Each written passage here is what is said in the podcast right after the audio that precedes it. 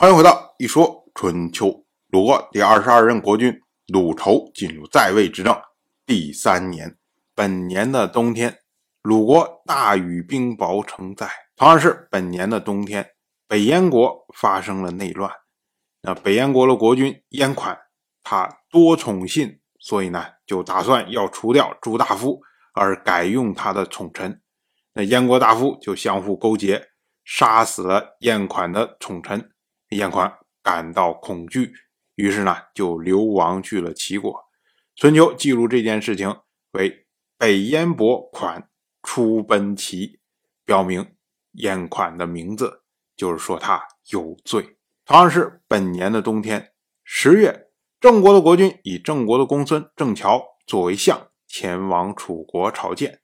楚国的国君米虔以祥礼招待郑家，并且呢赴吉日。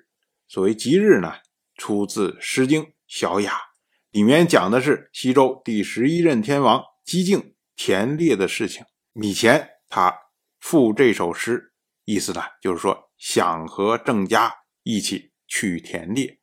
那享礼结束之后呢，郑乔就准备好田猎的用具，米前和郑家两个人就在长江以南的云梦泽田猎。同样是本年的冬天。齐国的公孙齐赵去世，那齐国的司马昭就去见齐国的大夫晏婴。他说：“啊，又失去了齐赵。”晏婴就回答说：“可惜呀，齐赵的儿子栾氏不能免于灾难，栾氏就有危险了。姜氏衰弱，归姓将要昌盛了。那齐国先君齐元的两个孙子刚强明智，还可以支持。”如今少了一个姜姓，恐怕要危险了吧？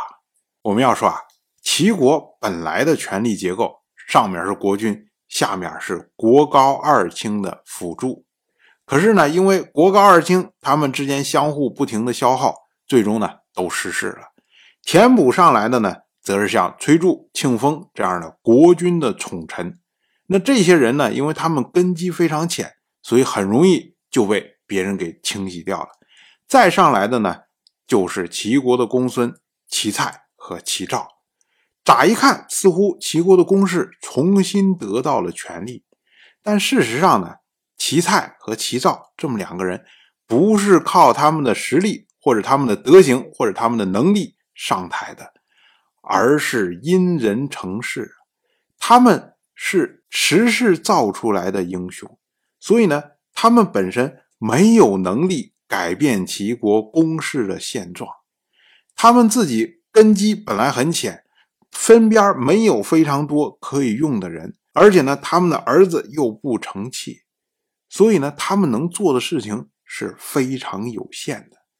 况且这些人，他们也想着要弄权，也想着要图谋私利，所以呢，他们本身也没有意愿去改变。齐国公室衰微的状况，可是即使如此，齐蔡、齐赵他们毕竟是出身于公室，他们是齐国的公孙，他们是姜姓的人，所以即使他们会架空国君，但是他们不会伤害国君，不会改变姜氏人执政的状况，所以呢，他们在的时候，那齐国的公室起码是安全的。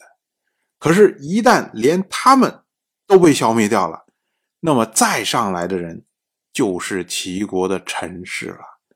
那个时候，齐国攻势衰微的状况就不可能再逆转了。所以呢，晏婴看到齐赵去世的时候，他会如此多的感叹，就是这个原因。当然，我就这么一说，您就那么一听，感谢您的耐心陪伴。一说春秋的第一本图书《惊泽》已经正式出版，《惊泽》收录了从春秋开篇到郑国国君郑务生去世的春秋故事，加上多篇的番外回声以及年表、人物关系图、春秋经原文等辅助内容，方便大家和音频参照阅读。有兴趣的朋友，快去公众号“一说春秋”看看吧。